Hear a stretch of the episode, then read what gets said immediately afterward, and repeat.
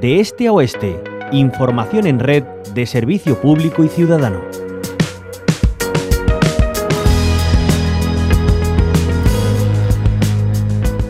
Seguimos mirando al mar, en esta ocasión para hablar del estado de las masas de agua que hacen que la Tierra sea el planeta azul.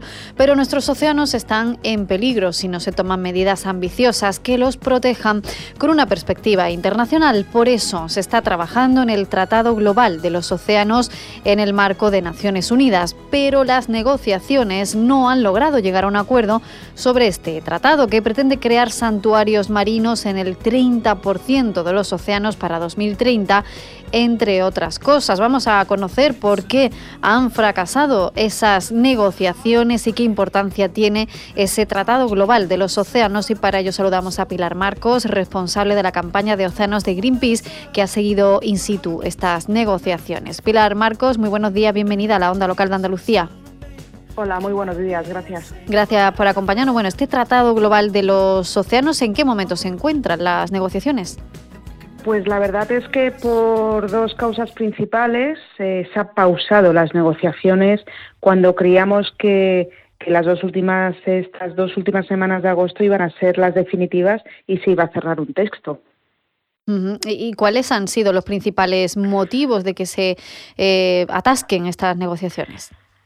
Pues la verdad es que, por un lado, la lentitud en la toma de decisiones políticas. Llevamos 20 años cerrando este texto global de los océanos y a pesar que la cumbre mundial que se hizo hace un mes en Lisboa hubo pues declaraciones de intenciones desde la Unión Europea, el presidente Macron estaba allí y muchos otros países, eh, hemos visto como durante dos semanas la lentitud en el cierre del texto era pasmosa. Eh, hemos pasado a discutir cosas que ya estaban cerradas en anteriores rondas de negociaciones. La emergencia oceánica no ha compasado con la emergencia política.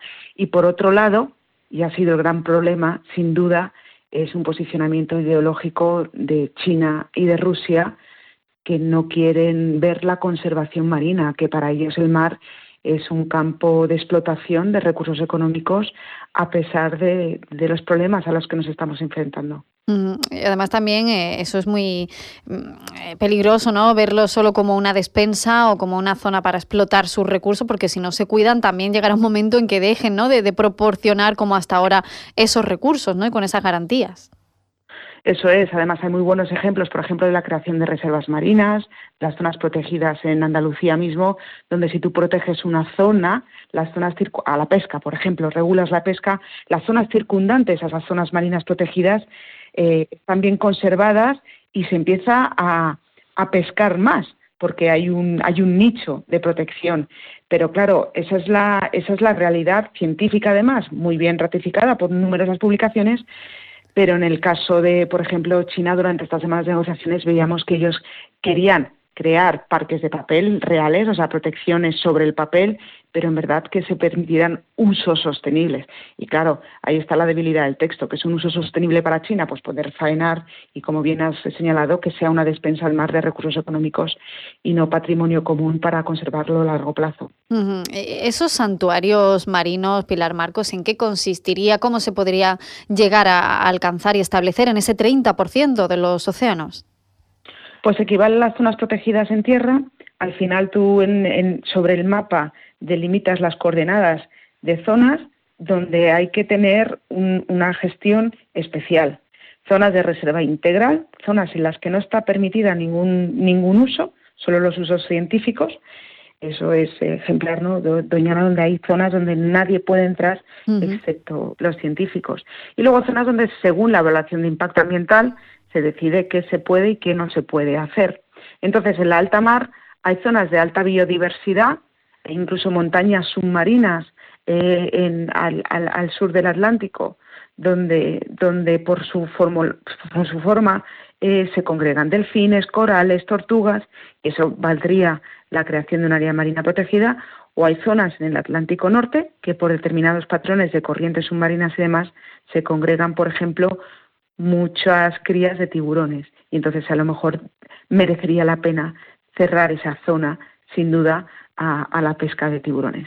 Eh, desde luego son muchas las amenazas ¿no? también que tienen los océanos, esa esquilmación de recursos sin duda es una de las más importantes, también la contaminación, ¿no? Pilar Marcos, como aparte de ser visto como despensa de recursos, también muchas veces como basurero, ¿no? Y, y eso también es uno de los problemas que se pretende atajar precisamente con la creación de esos santuarios, ¿no? Sí, de hecho, aunque el 80% de los plásticos, los residuos plásticos que se encuentran en el mar provienen de tierra, mm. al final la concentración de plásticos, por ejemplo, las famosas islas de basura del alta mar, se producen en la alta mar y por tanto hay que tener una regulación para poder gestionar y poder retirar eh, esas, eh, eh, esas presencias. Contaminación, el problema del tráfico marítimo y los posibles accidentes eh, por, por, colisión, por petroleros, por mercantes que ocurren en alta mar y también el cambio climático. El cambio climático lo empaña todo. Este verano hemos visto que nuestro mar Mediterráneo tenía temperaturas más propias del Caribe. Al final tienes dos mares, el Ártico y la Antártida, que pueden servir como refugios climáticos, zonas que, a pesar de estar sufriendo gravemente los impactos del cambio climático, merece la pena proteger porque ahí hay, una fauna asociada a las temperaturas frías que son muy necesarias para el resto del planeta. y, volviendo a esas negociaciones para este Tratado Global de los Océanos, ¿se van a retomar? Pilar Marcos, ¿hay esperanza de que se pueda llegar a, a un entendimiento y que estos países que son más reticentes pues abandonen esa postura? La esperanza primera es que a pesar de la importancia de este tratado, es lo equivalente a la cumbre de, París, ¿no? A, los acuerdos del clima. A pesar de la importancia de ese tratado, el perfil político en la ronda de negociaciones ha sido muy bajo. No ha habido ministros. Se necesita, en este caso en Nueva York solo estaba la ministra de Pesca francesa y la secretaria de Estado norteamericana, de casi 200 países. Se necesita primero darle el perfil político de decisiones, de toma de decisiones, para minimizar el impacto de naciones de ideologías, ¿no? como la de China y la de Rusia, sin duda se necesita elevar el perfil político y, por otro lado, se necesita una ronda de emergencia antes de finales de año, no postergar más los debates que llevan ya 20 años, antes de final de año, si queremos alcanzar de verdad la protección de al menos el 30% de nuestros océanos para 2030. Porque al final aquí se deduce que lo que no se ve a simple vista parece que no importa, ¿no? Pilar Marcos, cuando nos referimos a esos fondos de nuestros océanos y a su protección sin duda, pero somos eh, 70% océano. Y hay, hay países como Senegal, como Gambia, que la mayoría de proteína que reciben sus poblaciones, la proteína animal que comen, es pescado, en el sudeste asiático igual, y por, y por esa repartición justa de beneficios y por esos países del sur global que están sufriendo ya además con mayor incidencia la subida del nivel del mar en islas del Pacífico, necesitamos cerrar un tratado global de los océanos porque la emergencia oceánica equivale a la emergencia climática si hay menos océanos hay más cambio climático, si hay más cambio climático hay menos océanos y la verdad no tiene sentido después de 20 años estar hablando de esto. Mm, pues un círculo vicioso, ¿no? Desde luego, al final empezar por la protección de los océanos también tiene consecuencias positivas, beneficiosas en toda la lucha climática global, ¿no? En la que estamos inmersas. Son muchos retos ambientales, económicos, sociales que vienen aparejados con esa protección de los océanos, que es la mayor parte de la superficie de nuestro planeta, no nos olvidemos, el planeta azul. Queremos que así siga siéndolo y que tengan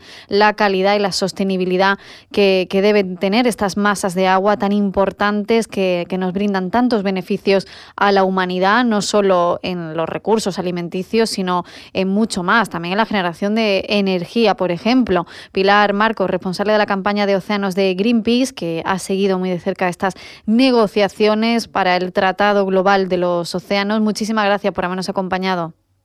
Muchas gracias.